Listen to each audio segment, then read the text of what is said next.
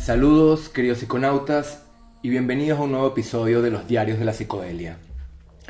Mi nombre es Milcor Acevedo y recuerden que también pueden visitarnos por Instagram, Diarios de Psicodelia, y por Facebook.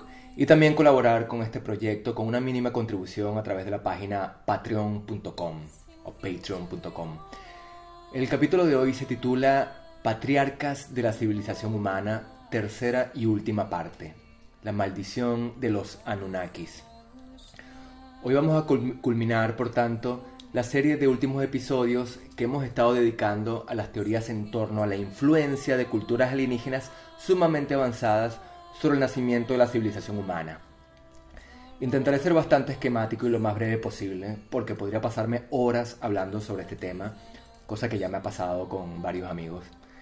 Y para aquellos que gusten de burlarse de cualquier teoría que tenga civilizaciones extraterrestres como protagonistas, les recuerdo que el Pentágono acaba de reconocer hace apenas unos días que no tiene explicación para 120 avistamientos de ovnis realizados por sus aviones militares. Pueden teclear ustedes mismos en Google las palabras 120 objetos avistados Pentágono. Y allí podrán corroborar la noticia a partir de fuentes bastante fidedignas e incluso observar algunos de estos videos que son, créanme, cuanto menos bastante curiosos y llamativos, y sobre todo inexplicables. En fin, los invito a escuchar los capítulos anteriores, pero en cualquier caso, recapitulemos un poco y muy brevemente. Decíamos que los antropólogos suelen situar el nacimiento de la especie del Homo sapiens en torno a 300.000 años antes de nuestra era. Antes de este primer gran salto cualitativo, nuestro antecesor era un simple homínido, ya fuera el Australopithecus, el Cromañón, el Neandertal, etc., no demasiado alejado desde un nivel cognitivo de cualquier otro animal. Pero de pronto hubo un gran salto alrededor del 300.000, el cual pudo haber sido propiciado por la intervención de civilizaciones alienígenas que pusieron el ojo en este homínido poseedor de ciertas cualidades y capacidades intelectuales que podían ser estimuladas y mejoradas. Recordemos que cualquier evolución animal o vegetal siempre se desarrolla en términos de millones de años. Sin embargo, asombrosamente la evolución del ser humano, a partir de cierto momento, comenzó a contarse en miles de años, lo cual es un simple parpadeo en términos de tiempo cósmico. Algo bastante extraño y sospechoso, y ciertamente ninguna explicación científica ha sido capaz hasta ahora de brindar una justificación aceptable en torno a este impresionante e insólito acelerón evolutivo. En cualquier caso, la razón de esta intervención es que el universo en su conjunto busca el desarrollo de la conciencia a todos los niveles, para que, para que así el propio cosmos pueda experimentarse y comprenderse a sí mismo. Y con este propósito el universo se vale de culturas sumamente avanzadas que ya han conseguido alcanzar cotas extremadamente superiores de autoconciencia, las cuales intervienen en distintos puntos del universo en busca de seres cuyos potenciales cognitivos sean aptos para el desarrollo de esta conciencia, la cual a su vez propiciaría la evolución de la gran conciencia universal. A partir de ese momento, es decir, a partir de esa intervención, estas civilizaciones superavanzadas nos dejaron solos en nuestro desarrollo. Podríamos decir que somos un experimento más, uno de millones en toda la galaxia, el universo entero estaría colmado de civilizaciones ya extintas que se autoaniquilaron antes de poder trascender no solo desde su planeta a otros puntos del espacio, sino también a otros planos y dimensiones espaciotemporales. Pero también está repleto de otras culturas que sí supieron trascender y encontrar un equilibrio entre el desarrollo de la ciencia y diversos sistemas de convivencias en los que la, solidaridad y el pacifismo juegan un papel preponderante lo cual ha propiciado y garantizado su supervivencia. No ha sido este nuestro caso, no por los momentos. Así que son estas las culturas que de un modo u otro, de un modo digamos algo filantrópico, vagan por el por el cosmos en busca de candidatos cuya conciencia pueda ser desarrollada y por tanto experimentada no solo por ellos mismos, sino también por el universo en su conjunto. Según muchos teóricos, no es nada casual que, por ejemplo, tras el estallido de las dos bombas nucleares en Hiroshima y Nagasaki en 1945, comenzaran a avistarse en los cielos durante los años posteriores y sobre todo en la década de los 50, una gran serie de objetos voladores no identificados, mejor conocidos como ovnis. Supongo que todos hemos oído hablar, por ejemplo, de los misteriosos secretos del Área 51 en el estado de Nevada. Incluso expresidentes estadounidenses como Jimmy Carter y el propio Barack Obama han sugerido públicamente que deberíamos tomarnos mucho más en serio estas investigaciones. Algo deben saber, con cierta información deben contar. Y es que tal vez la razón de estas apariciones sería la de enviar una simple señal a los humanos de la presencia de otras civilizaciones que a pesar de haber hecho una especie de juramento de no intervención, estarían en todo momento vigilando nuestros erráticos pasos. El mensaje sería algo así como, van por mal camino, señores humanos, los estamos observando. ¿Quién sabe? Quizás esta presencia intuida e incluso a veces claramente percibida ayudó en gran medida que Estados Unidos y la Unión Soviética no se aniquilaran mutuamente y con ello no se llevaran consigo a todo el planeta por delante. Probablemente sus gobernantes tenían ciertas informaciones confidenciales de las que nosotros carecemos. Y, este, y es que está claro que de seguir por este camino autodestructivo, la humanidad podría pronto pasar a formar parte del amplio catálogo de civilizaciones estelares que cometieron suicidio, suicidio debido a su irreprimible instinto autodestructivo y también al uso irresponsable y bastante estúpido de la tecnología. Así es, nos dejaron solos hace cientos de miles de años como a niños que comienzan a aprender a caminar solos. Pero antes nos habrían manipulado genéticamente, inoculado parte de su propio material genético y nos habrían dejado ciertos conocimientos básicos y sobre todo ciertas señales y símbolos rudimentarios, los cuales se repiten por doquier en todas las, culturas del planeta, para que con estos símbolos comenzáramos a hacernos preguntas en torno a nuestro origen, nuestra identidad y nuestro destino. Primer peldaño indispensable en el desarrollo y la evolución de la inteligencia y de la conciencia. De todo esto hablo mucho más extensamente en el capítulo anterior titulado El gran empujón interestelar, por si quieren echarle un vistazo. Sin embargo, después de todo esto, habría habido una última y más importante intervención que habría sellado el destino de la humanidad. En torno al año 50.000 a.C., habrían arribado a nuestro planeta los legendarios y misteriosos Anunnakis, restos de una civilización moribunda procedente del portal de Orión. Y esta es la razón de que infinidad de templos y pirámides desperdigados por todo el planeta, entre ellos las pirámides de Giza y de Teotihuacán en México, estén alineados con el cinturón de esta constelación. Centenares, miles de pirámides dispersas por todo el globo y la inmensa mayoría de ellas en perfecta alineación con diversas constelaciones estelares. Nada de esto puede ser casual. Según todos los libros de historia y antropología, el Homo sapiens fue el protagonista de la gran revolución del Neolítico en torno al 12.000 a.C., coincidiendo con la última desglaciación. Una insólita revolución ocurrida en pocos miles de años que, una vez más, carece de explicación convincente. De pronto, prácticamente de un momento a otro, recordemos que algunos miles de años es apenas un microsegundo en tiempo estelar, de pronto el, Homo sapiens deja atrás el nomadismo, la caza y la recolección y se sumerge de lleno en el sedentarismo, en la agricultura, la ganadería, comienza a construir pueblos y ciudades altamente desarrollados y por si fuera poco, desarrolla la, la, escritura y exhibe impresionantes conocimientos de matemáticas e incluso de astronomía y astrología. Así, ¡zas! de pronto, prácticamente sin transición alguna. Es así como prácticamente de la nada aparece en lo que hoy en día es Irak la primera civilización humana, Sumeria, fundada en torno al 8000 y 7000 a.C. Se han encontrado miles de tablillas de barro en los restos arqueológicos de Sumeria de las que he hablado en los capítulos anteriores. En estas tablillas de escritura cuneiforme, el primer tipo de escritura aparecida en toda la historia de la humanidad, se consigna la historia de los Anunnakis, definidos literalmente como los dioses venidos del cielo fueron los propios sumerios quienes, quienes se refirieron a estos seres como divinidades provenientes del cielo. Todo esto está en las tablillas. Y son descritos como seres de, de más de dos metros de altura, de tez blanca y larga cabellera y barba rizada. Según las propias tablillas, traducidas en gran parte por el antropólogo azerbaiyano Zekarias Sitchin, los Anunnakis crearon al hombre para convertirlo en mano de obra esclava.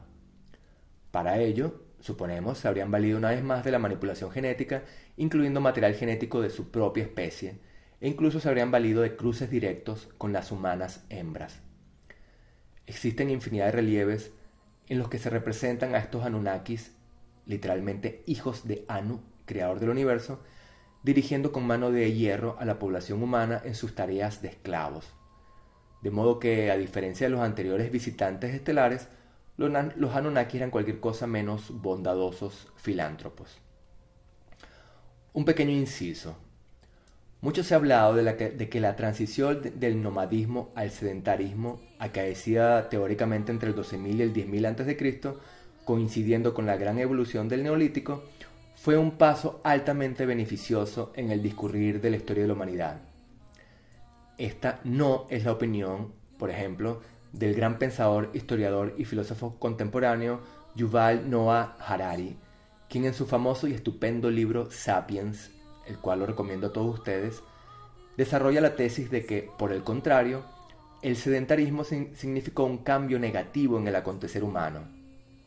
Antes, el ser humano vivía en plena libertad, en perfecta relación con la naturaleza, en perfecto equilibrio, pero luego, con el sedentarismo y el desarrollo de la agricultura y la ganadería, y con ello el exponencial aumento de la población humana, comenzaron el hacinamiento, las jerarquías sociales, las guerras a grandes escalas, la destrucción del entorno de la naturaleza, la pérdida de libertad e incluso las hambrunas. Por ejemplo, son muchos los antropólogos, entre ellos el célebre Claude Levi Strauss, que afirman que jamás se ha registrado ninguna clase de hambruna entre ninguna comunidad indígena de todo el planeta que haya estado aislada e inmersa en la naturaleza. No, las hambrunas hacen acto de presencia precisamente cuando las comunidades se hacinan en un mismo sitio y desarrollan la agricultura, pues a partir de ese momento dependen por entero de las cambiantes condiciones atmosféricas y meteorológicas. Y las comunidades indígenas que han conocido la pobreza y la hambruna lo han hecho precisamente cuando, por mala fortuna, han entrado en contacto con la supuesta civilización humana. Y este cambio brutal, rápido, insólito, y sobre todo este cambio para mal, fue obra y arte de la llegada, tachán, de los famosos Anunnakis. Porque, ¿cuál era el objetivo de estos seres venidos del cielo?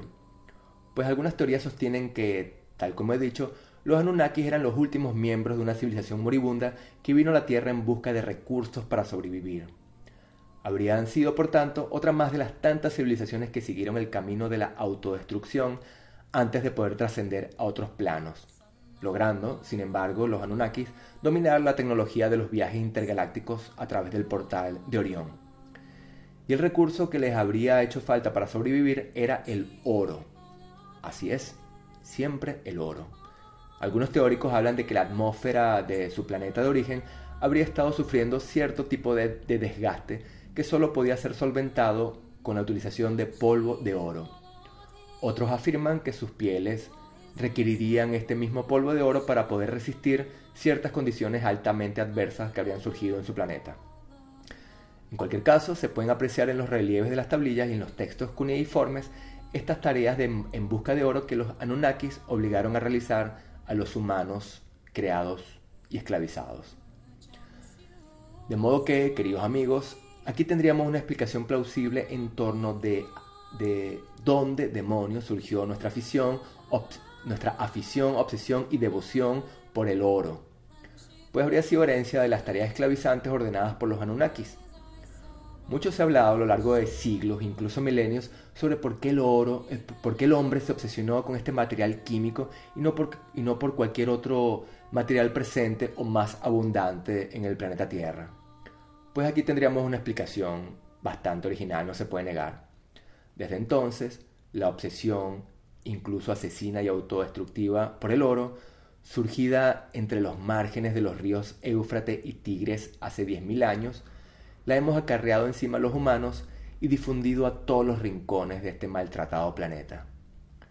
A veces pienso que sería bastante interesante que las naves de los Anunnakis aparecieran hoy en día en nuestros cielos, saliera de uno de estas naves uno de los líderes de los Anunnakis y dirigiéndose a la humanidad al completo dijera lo siguiente, muy bien, humanos, muchas gracias por el trabajo hecho durante estos últimos miles de años, ahora entreguennos todo el oro que han acumulado y si se, y si se niegan a hacerlo, serán desintegrados de inmediato por nuestros cañones láseres.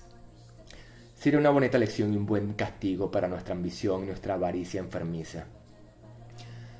Sin embargo, esta fantasía de ciencia ficción, que creo que debería ser llevada al, cine algún día, porque todo lo que tiene que ver con los Anunnakis es una, es una muy buena historia que no sé por qué la desconocemos tanto hasta hoy en día, pues esta fantasía futurista no va a poder ser realidad nunca. Al parecer, y siempre según los textos de las tablillas, los escasos Anunnakis que permanecían en la Tierra sufrieron la extinción después de, después de la sublevación de la raza humana la raza humana se rebeló de la esclavitud y depuso a sus amos originales por medio de la fuerza. Todo esto también está relatado en las tablillas. Los pocos Anunnakis que sobrevivieron debieron esconderse en cuevas bajo la tierra hasta que finalmente allí perecieron de hambre o de vejez. Y esta sería la razón, sin ir más lejos, de que el infierno y los demonios, toda esta mitología, en todas las religiones siempre se ubiquen en el inframundo o en el subsuelo, pues el ser humano identificó a los demonios con los restantes Anunnakis que languidecieron y se extinguieron lentamente en infinidad de cuevas y subterráneos. Y esto me brinda la oportunidad para abordar, ya como tramo final, el tema de la religión. Y es que Sumeria, por ser la cuna de la civilización humana, es también la cuna de todos los mitos y creencias que luego se han repetido con pequeñas variaciones en todas las religiones posteriores en diversas latitudes del planeta. Están allí en las famosas tablillas el mito del jardín del Edén, del árbol de la vida y del conocimiento, del diluvio universal, el cual en realidad fue la gran inundación universal. Todo eso está allí. Así que la gran mayoría de las cosmogonías y mitologías presentes en el Antiguo Testamento hebreo, por ejemplo, así como las visiones religiosas del imperio egipcio, todo eso no es más que herencia directa y, e interpretación de la cultura sumeria original. Vamos a hacer un muy breve y esquemático resumen de lo que narran, de lo que se narran en las célebres tablillas. Del cielo llegaron los Anunnakis, y eran dos sus líderes principales, Enki y Enlil. Al igual que en infinidad de religiones posteriores dualistas, uno personificaba la bondad o el aspecto constructivo y el otro la maldad o el, poder destructivo. Recordemos, por ejemplo, la polaridad entre Osiris y Seth en Egipto, Vishnu y Shiva en el hinduismo, el yin y el yang en las corrientes místicas orientales y tantos otros ejemplos. E incluso el mito entre Caín y Abel procedería de esta polaridad entre Enki y, en, y Enlil. Enki habría sido la divinidad benévola o positiva, o más bien recordemos el alienígena bondadoso, el ser que apreciaba a la humanidad y que estaba a favor de, educar a los hombres y brindarles el conocimiento sagrado. Por el otro estaba Enlil, el ser iracundo y opresor, quien solo veía a los humanos como instrumentos para ser esclavizados, y que obviamente estaría en contra de ofrecer cualquier tipo de conocimiento a esta especie inferior. De ahí surgen también los mitos del árbol del conocimiento y de la vida, mitos que en realidad no serían tan metafóricos como habíamos estado pensando, sino mucho más literales y objetivos de lo que nos estábamos imaginando. En cuanto al jardín del Edén, el propio Antiguo Testamento hebreo ubica a ese supuesto y mítico jardín, cuna de la humanidad, entre cuatro ríos, dos de los cuales la inmensa mayoría de la comunidad de historiadores identifican con el Tigris y el Éufrates, dos de los ríos principales de la antigua Sumeria y que hoy atraviesan al, actual Irak.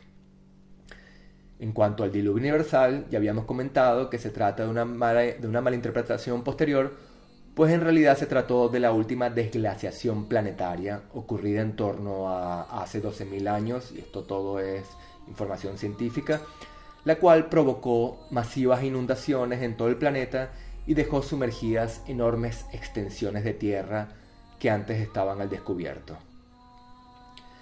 Y esta es también la razón, queridos oyentes, de que todas las posteriores religiones siempre hayan situado a las deidades en el cielo, ya fueran los dioses egipcios o los griegos en su cómodo Olimpo, o Alá, o a Yahvé, o el dios de los cristianos y su bonito cielo para los lindos creyentes.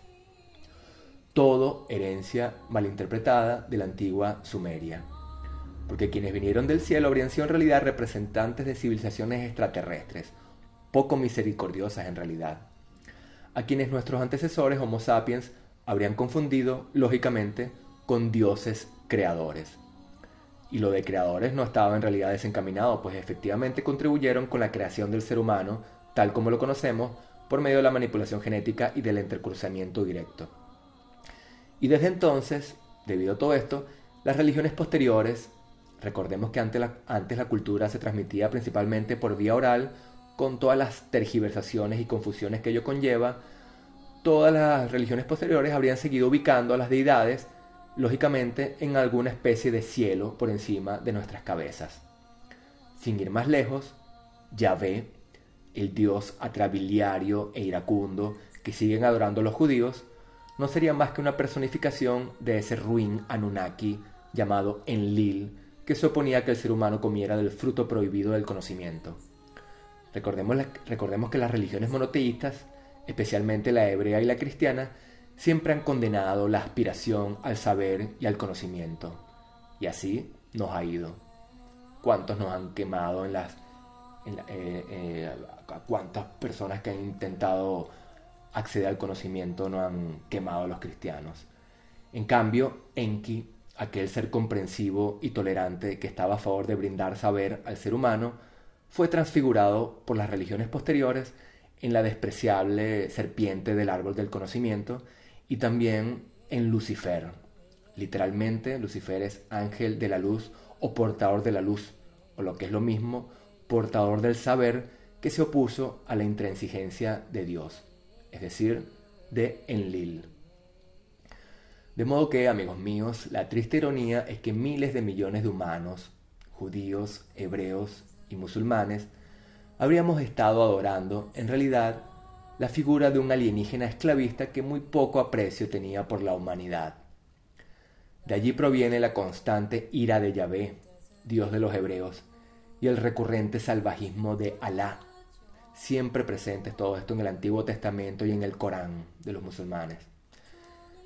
Jesús de Nazaret, personaje histórico cuya conciencia, al igual que la de Buda o de Lao Tse, estaba prodigiosamente avanzada, sobre todo en términos terrícolas, se dio cuenta de que éste no podía ser el Dios que el humano debía adorar. Se propuso, por tanto, reformar la religión hebrea y apuntar a un Dios superior, amoroso, misericordioso, que estuviera por encima de todas las ruindades que habíamos estado adorando hasta ese momento. Pero en ningún caso, y esto es un hecho histórico, en ningún caso Jesús se propuso fundar una nueva religión, mucho menos basada en su propia persona.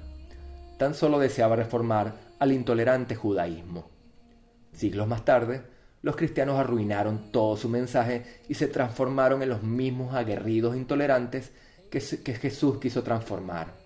Y así hasta nuestros días.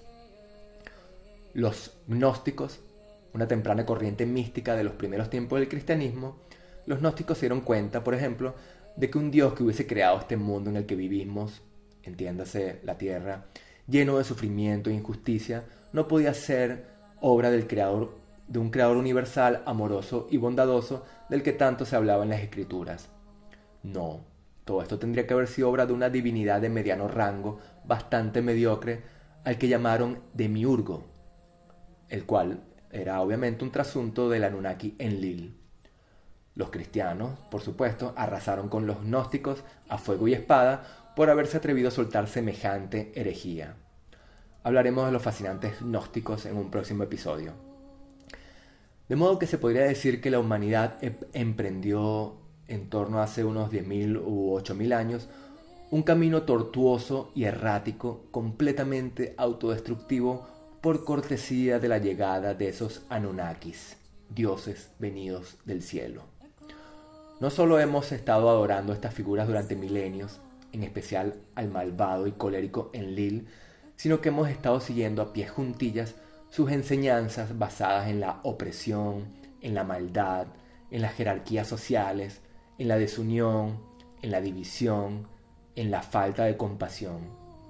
Sin ir más lejos, el Antiguo Testamento hebreo es un catálogo de horrores y maldades en los que el clasismo, el racismo, la intolerancia, el machismo, la homofobia, el patriarcado, la violencia, el asesinato, el genocidio y un sinfín de injusticias y atrocidades son justificadas a través de miles de páginas. De los Anunnakis heredamos nuestra forma de entender el mundo y también la cultura, la escritura e incluso los modos económicos. Fue allí donde surgió por primera vez no solo la obsesión por el oro, sino también la, la moneda, el comercio y el sistema de préstamo. Todo surgió de Sumeria. Este sistema de préstamo, el cual hemos preservado hasta nuestros días y sobre el cual está asentado toda nuestra civilización, prácticamente haciendo a diario la vida imposible a miles de millones de personas en todo el planeta a través de un sistema de deuda eterna. También de esta civilización proviene el trabajo esclavizante y deshumanizador del cual no hemos podido desembarazarnos en tantos miles de años. De hecho, estamos cada vez más esclavizados por el trabajo constante, absurdo y completamente desmotivador. Así hasta nuestros días. Y también heredamos la avaricia, la ambición, el desdén y el desprecio por la naturaleza.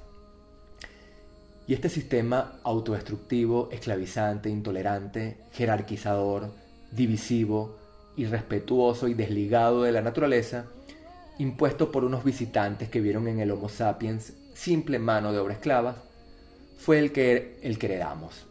A partir de ese momento nosotros mismos, a través de milenios, nos dedicamos a expandir este sistema, este modelo de vida por todo el globo. El triunfo, por, por supuesto, estaba asegurado. ¿Cuál otra cultura pacífica, humilde y, respetuosa con su, entorno habría podido oponer resistencia? La cultura heredada de Sumeria se expandió a través de todo el globo a través de los milenios, incorporando a su paso a cualquier otra cultura humana, fuera o no pacífica, y así hasta nuestros días. Las consecuencias están ante nuestros ojos. Tan solo debemos asomarnos a la ventana. Fue Sumeria, por tanto, el punto de origen en que el ser humano comenzó a desligarse de la naturaleza, una naturaleza con la que hasta ese momento había mantenido el Homo sapiens una armónica relación simbiótica.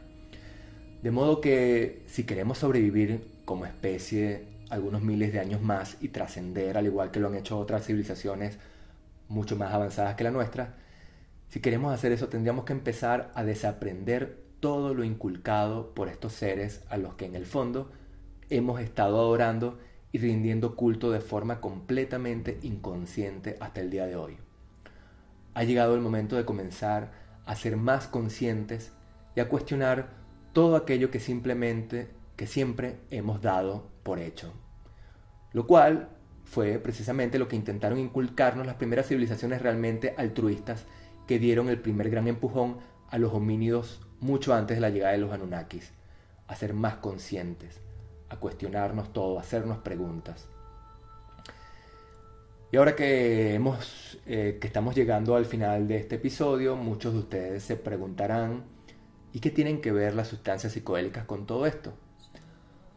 Bueno, pues bueno, en primer lugar, las sustancias psicodélicas también son una herramienta crucial para el desarrollo de la conciencia y el cuestionamiento de todo aquello que que nos han inculcado e introducido con forceps en nuestras mentes.